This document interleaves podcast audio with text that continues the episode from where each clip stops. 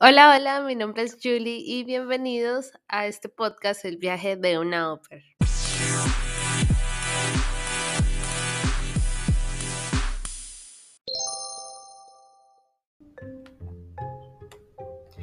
Hola, hola, gracias por conectarse a este podcast. Hoy quiero hacer este episodio corto pero sustancioso, ya que muchas veces a mí me preguntan qué hacer en todo este proceso y por eso hoy vamos a hablar de qué llevar y qué no en el equipaje a la hora de volar a otro país por mucho tiempo. Para nadie es un secreto que nos cuesta empacar, que tenemos muchísimas dudas y a veces nos gustaría empacar todo porque ya saben, lo podemos necesitar en cualquier momento. Pero quiero contarles que para empezar es demasiado necesario identificar a qué país vamos y a qué clima vamos, porque depende de eso vas a decidir la ropa que vas a llevar. En este caso, si es para invierno, necesariamente debes llevar la ropa más abrigada que encuentres, porque no te alcanzas a imaginar el frío que puede hacer y no solo eso. Este frío te puede enfermar y es terrible. Cosas que no debes llevar para invierno. Por ejemplo, ropa corta porque pues lógicamente vas a sentir frío. Todo lo que sea de jean, a menos que uses ropa térmica debajo, porque este material es demasiado delgado y no contiene el calor. Además, el problema con los jeans es que si se humedece se te va a penetrar el frío y vas a sufrir mucho porque aparte no se seca tan fácil. Los sacos o suéteres tejidos de lana para mí son peligrosos porque pues debes llevar debajo algo más. En este caso, si estos suéteres no son especiales para el frío, no los lleves, porque generalmente tienen huequitos, grandes o pequeños, y por ahí se te filtra el frío hasta los huesos. Y de verdad que no estoy exagerando. Debes también evitar los tenis que son cubiertos de tela como las Converse, las Nike y todos esos tenis que no están recubiertos de algo grueso como la cuerina o eh, ese tipo de materiales que los hace ser muy gruesos. Porque al sudar los pies se te van a humedecer y con el frío se te congelan y pues va a ser demasiado difícil que te dé calor hasta que, los, hasta que te los puedas quitar. Para primavera, el tema con la primavera es que es demasiado loco porque un día hace mucho, mucho frío y al otro hace calor y hasta puede caer nieve o simplemente puede llover mucho y ventea como no se alcanzan a imaginar. Además, hacia mayo empieza a subir la temperatura porque empieza a entrar ya el verano. Así que es una mezcla entre usar saquitos, ropa ligera, pero también muchas chaquetas porque no se sabe qué es todo lo que puede pasar con el clima. Así que por ese lado no se deben preocupar mucho, pueden estar muy cubiertos en el mes de marzo, pero hacia abril ya pueden usar solamente un saco, una chaqueta ligera y ya hacia mayo pues ya pueden olvidarse las chaquetas. Aquí quiero hacer un paréntesis muy importante porque deben traer tenis muy cómodos para caminar o los pueden comprar aquí. ¿Por qué? Es necesario porque en este país les van a doler los pies horriblemente.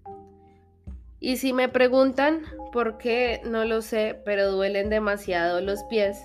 Además, si el lugar en el que van a estar no los dejan usar zapato, las crocs van a ser sus mejores amigos. Y ya sé que voy a sonar como una abuelita, pero por favor no anden descalzos, por la simple razón de que el dolor de los pies es un dolor infernal y no solo a mí me ha pasado, sino que a muchas otras personas también les duelen demasiado los pies. Para verano, depende del lugar en el que estén, sabrán qué tanto usar, pero por mi parte les prometo que van a querer andar desnudos porque es muy caliente y pues el estado en el que yo estoy es muy húmedo también. Tuve el privilegio de recorrer casi toda la costa este el año pasado en verano y hace demasiado calor. Sin embargo, es temporada también de huracanes, así que eso puede hacer que en algún momento haga frío, pero el 99% hace mucho calor hasta agosto, septiembre. Así que Aquí pueden usar lo que se les antoje, nadie les va a decir nada. Aclaro, todo cambia, como ya dije anteriormente, el estado en el que estén, porque no es el mismo calor que hace aquí en New Jersey al que hace en California o el que hace en Arizona. Además, no olviden traer sus tratamientos para el pelo, para la piel o lo que sea de su país, porque simplemente aquí no lo van a encontrar tan fácil o simplemente no lo van a encontrar.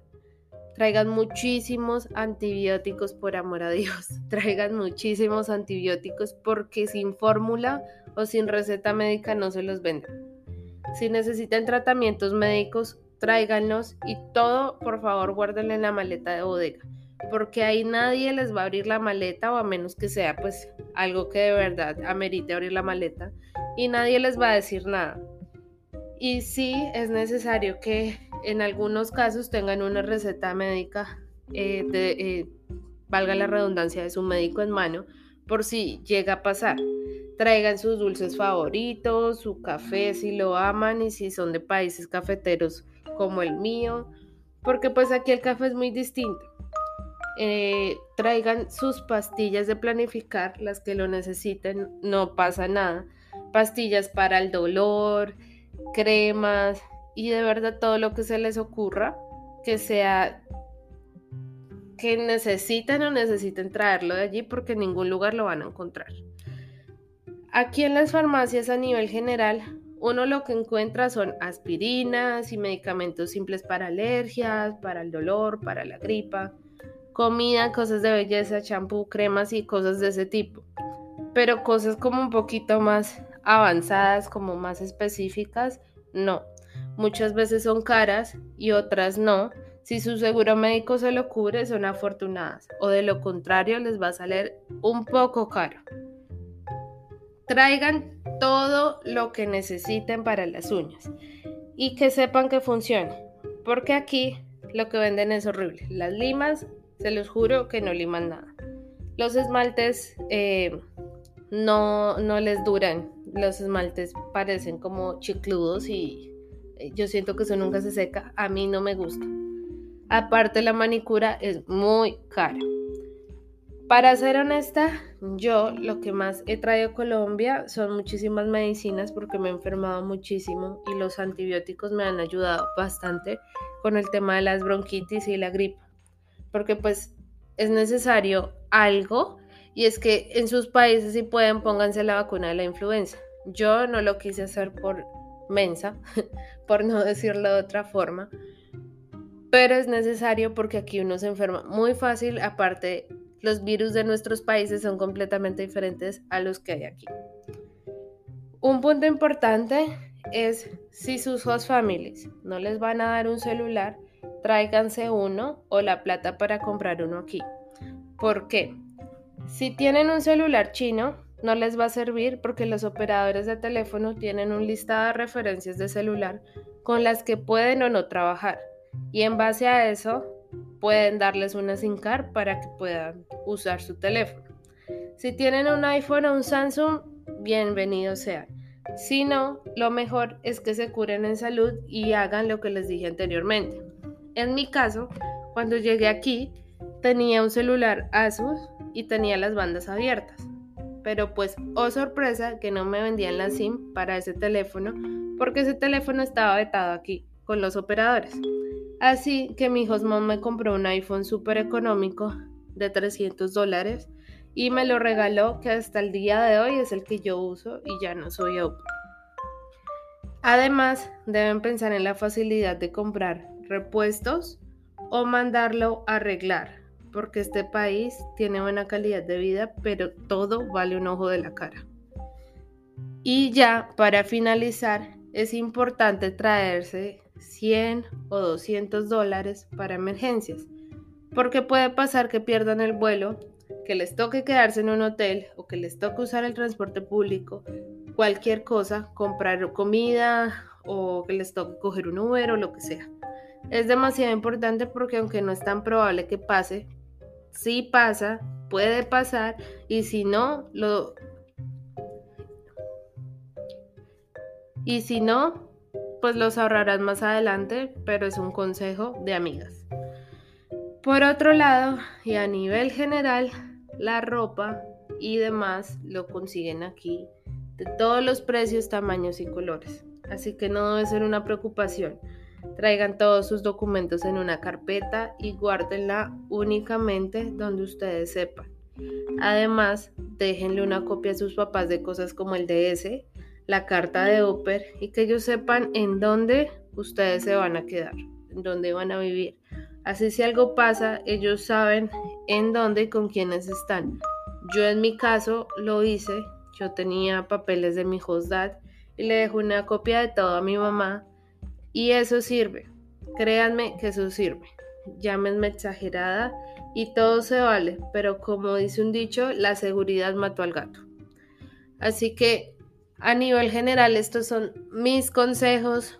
Tómenlos, tomen lo que les sirva pero síganlos. Eh, espero que les ayude. Gracias por escucharme y nos vemos en el siguiente episodio. Bye.